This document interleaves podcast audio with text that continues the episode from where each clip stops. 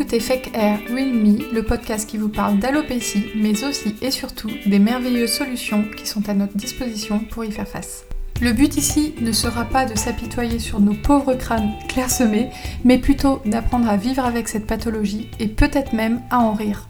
Et si vous aimez les contenus légers et informatifs sur l'alopécie, n'hésitez pas à rejoindre la communauté comme un diadème sur YouTube, Facebook et Instagram.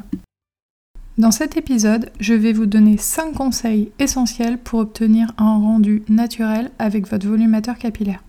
Quand on essaye un volumateur capillaire pour la première fois dans sa salle de bain, souvent on va pas le mettre de manière optimale parce qu'il y a quand même des petites choses, des petits trucs et astuces pour que ça fasse naturel.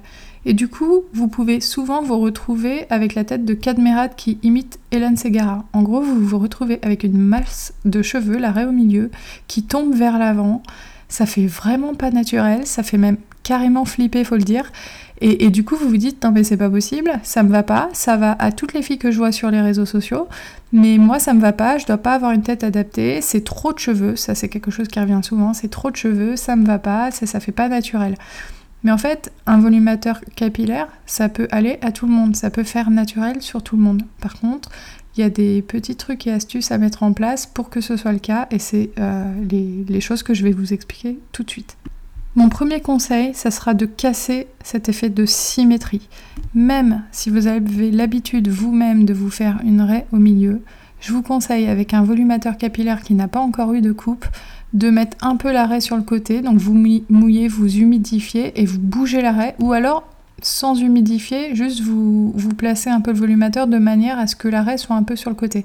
Le fait de casser cette symétrie et de ne pas avoir l'arrêt au milieu et les cheveux qui tombent comme ça fera que vous aurez un résultat euh, un petit peu moins effrayant au départ. Ça, fera tout de suite plus naturel quoi, parce que vu que les cheveux sont longs, euh, vont vous tomber autour du visage, il n'y a, a, quasiment pas de dégradé, etc. Bah forcément, euh, personne n'a les cheveux comme ça au départ, l'arrêt au milieu, une grande densité de cheveux qui retombent vers l'avant. Donc faire une petite euh, raie sur le côté, ça aide considérablement à, casser la symétrie et à avoir tout de suite un résultat plus naturel. Moi, dans la vie, euh, avant, j'avais jamais de raie sur le côté. Je faisais ma raie au milieu. Bon, de toute façon, j'avais pas vraiment de raie, j'avais pas vraiment de cheveux, mais c'est un autre problème. Mais c'est vrai qu'avec le volumateur, quand je prends des photos pour les réseaux sociaux, vous remarquerez que l'arrêt est toujours sur le côté, parce que vu que c'est des volumateurs bruts qui n'ont pas été coupés, si je me mets l'arrêt au milieu, je sais que la photo que je vais prendre, elle va vous faire flipper, et c'est pas le but. Donc vraiment, mettre l'arrêt sur le côté, c'est important. Au moins le temps de, bah voilà, d'aller chez le coiffeur et de faire la coupe en fait. Deuxième conseil, euh, ça c'est une erreur que je vois souvent, ne pas mettre le volumateur trop en avant. En gros, il ne faut surtout pas vous raccourcir le front, euh, mettre le volumateur devant votre bordure frontale naturelle. Il y a certaines femmes, euh, elles essayent vraiment de cacher leur bordure frontale parce qu'elles ont très peu de cheveux, ou peut-être que c'est juste qu'elles n'ont pas le bon coup de main au départ. Et je trouve que ça se voit quand la bordure frontale est raccourcie. On voit que c'est pas le vrai visage de la personne. Le, cerveau humain est très très fort pour détecter les, supercheries.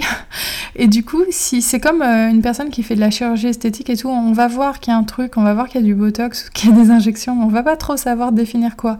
Mais un volumateur, si vous vous raccourcissez votre bordure frontale, l'œil humain, il va être capable de comprendre qu'il y a un souci au niveau du front. Et bah, du coup, ne faites pas ça il vaut mieux toujours le mettre légèrement en retrait. Si vous avez une bordure frontale très dégarnie, comme c'est mon cas, vous le mettez très légèrement en retrait, ça peut être 1 ou 2 mm et vous ressortez vos cheveux devant. Mais en gros, les cheveux qu'il y a au niveau de la bordure frontale, il faut que ce soit les vôtres et pas ceux du volumateur. Comme ça, la personne qui est en face de vous, si elle regarde le haut de votre front à l'endroit où il y a la naissance des cheveux, bah, elle va voir vos cheveux et elle va pas voir euh, un, front raccourci par une prothèse capillaire en fait. Autre conseil euh, qui est un peu du même type, ne pas le mettre trop en arrière. Euh, au contraire, j'ai des clientes qui, je sais pas, elles doivent avoir peur que, ça se voit et du coup elles le mettent super en arrière. Mais en fait, pour pouvoir se permettre ça, il faut vraiment avoir beaucoup de cheveux et il faut surtout que la différence de couleur entre le volumateur et vos cheveux soit vraiment indétectable. Parce qu'en fait, euh, si vous le mettez trop en arrière et qu'il y a une différence de couleur importante, bah ça va se voir, ça va avoir beaucoup plus de mal à se fondre. Donc un volumateur, il faut le mettre grand max, euh, je dirais 8 mm, voire 1 cm en arrière de la bordure frontale. Après, c'est des tests à faire. Si vous le faites et que c'est bien, ben voilà, il n'y a pas de problème. Mais faites attention à ça parce que j'en vois beaucoup qui font ça. Et, surtout qui repassent pas ensuite leurs cheveux par-dessus la prothèse. Et là, c'est mortel, quoi. On voit tout de suite le truc. Donc, si vous décidez de faire ça, chacun fait ce qu'il veut avec son volumateur, mais passez vos cheveux par-dessus pour masquer la transition entre les deux couleurs si elles sont légèrement différentes. Mais mon conseil, c'est de le mettre simplement 5-6 mm. Ouais, c'est précis, hein, c'est avec une règle. Hein. Non, mais je plaisante, mais vous le mettez légèrement derrière votre bordure frontale, vous faites repasser vos cheveux, et là, même s'il y a une légère différence de couleur, ça ne choquera personne, parce que souvent, en bordure du visage, on a les cheveux un peu plus clairs, enfin, ça, ça peut légèrement varier, donc ça ne choquera personne. Quatrième conseil aussi très important, de toute façon, là, c'est les, vraiment les 5 conseils. Si vous respectez ça, le volumateur, il sera bien mis. Il faut faire épouser la base à votre cuir chevelu. Ce que je vois souvent aussi, de toute façon, c'est les erreurs qui sont communément faites, hein, mais que je faisais aussi, hein, que, je vous dis, hein, je, je me sens pas au-dessus de tout ça, c'est juste que moi maintenant j'en porte depuis 3 ans, donc j'ai l'habitude. Mais c'est vrai que quand j'ai eu mon premier volumateur, euh, j'ai eu du mal et j'ai tâtonné comme tout le monde. Mais il faut vraiment faire épouser la base à votre cuir chevelu. D'où l'importance, et je le place ici, d'avoir un volumateur en base flexible et pas en plastique en monotope, un truc qui épouse pas votre cuir chevelu et qui fait du coup un peu bloup bloup. Vous avez la chance euh, d'avoir un volumateur en tissu flexible, étirez les clips pour faire de chaque côté avec un dans chaque main pour faire épouser la base. En fait, il faut surtout pas le poser et juste clipper et, laisser en gros euh, de l'air en dessous quoi parce qu'en en fait sinon ça se voit que vous avez quelque chose de posé sur la tête. C'est un peu comme euh, les gens qui mettent leur casquette et qui l'enfoncent pas. Enfin je sais pas à vous mais moi ça me stresse ce genre de choses. Et bah il faut absolument quand vous avez un volumateur que vous le fassiez épouser. Comme ça il devient vraiment indétectable s'il est complètement plaqué à votre cuir chevelu. Alors que si vous le laissez un peu en survolume bah c'est pareil. L'œil humain il est capable de détecter qu'il y a un survolume en tout cas, l'œil humain d'une personne habituée comme moi. Après, je suis sûre que euh, votre boulangère, elle ne le verrait pas. Là, c'est vraiment pour avoir un résultat parfait que je vous dis ça. Donc pour ça, il faut prendre les clips de chaque côté, un dans la main gauche, un dans la main droite, les ouvrir, les tirer en même temps pour aplatir la base à votre cuir chevelu, aller les chercher au loin et fermer le clip. J'ai fait pas mal de vidéos sur YouTube, j'en mettrai une en description où je montre le process. pour celles qui ont besoin de voir en image, parce que c'est vrai qu'expliquer ça euh, en podcast, je sais pas si c'est ce qu'il y a de plus simple, mais je sais que souvent les filles, quand elles me contactent sur les réseaux sociaux, je leur fais une explication en vocal et généralement elles arrivent bien à comprendre. Ensuite, l'élément qui est quand même très très important, c'est la coupe aller chez un coiffeur, c'est essentiel quand on a un volumateur capillaire pour se l'approprier. Surtout un premier volumateur avec lequel bah, on ne sera pas forcément, forcément à l'aise, on n'a pas l'habitude. Avoir une coupe pour l'adapter à votre coupe de cheveux, le raccourcir, faire en sorte déjà que les cheveux soient de la même longueur, faire en sorte que le dégradé s'harmonise avec le vôtre, faire éventuellement peut-être quelques mèches pour que ça se rapproche de votre couleur. En fait, il faut vous l'approprier le produit. Là, c'est un produit brut. C'est comme si vous rentriez dans un appartement en disant bah moi je touche rien, je fais rien parce que parce que c'est comme ça, c'est très bien. On a le droit et on a le droit aussi, par exemple, mon chat a envie d'intervenir. On a le droit sur ses cheveux de pas faire de coupe de cheveux, mais c'est vrai qu'avec une coupe de cheveux c'est mieux.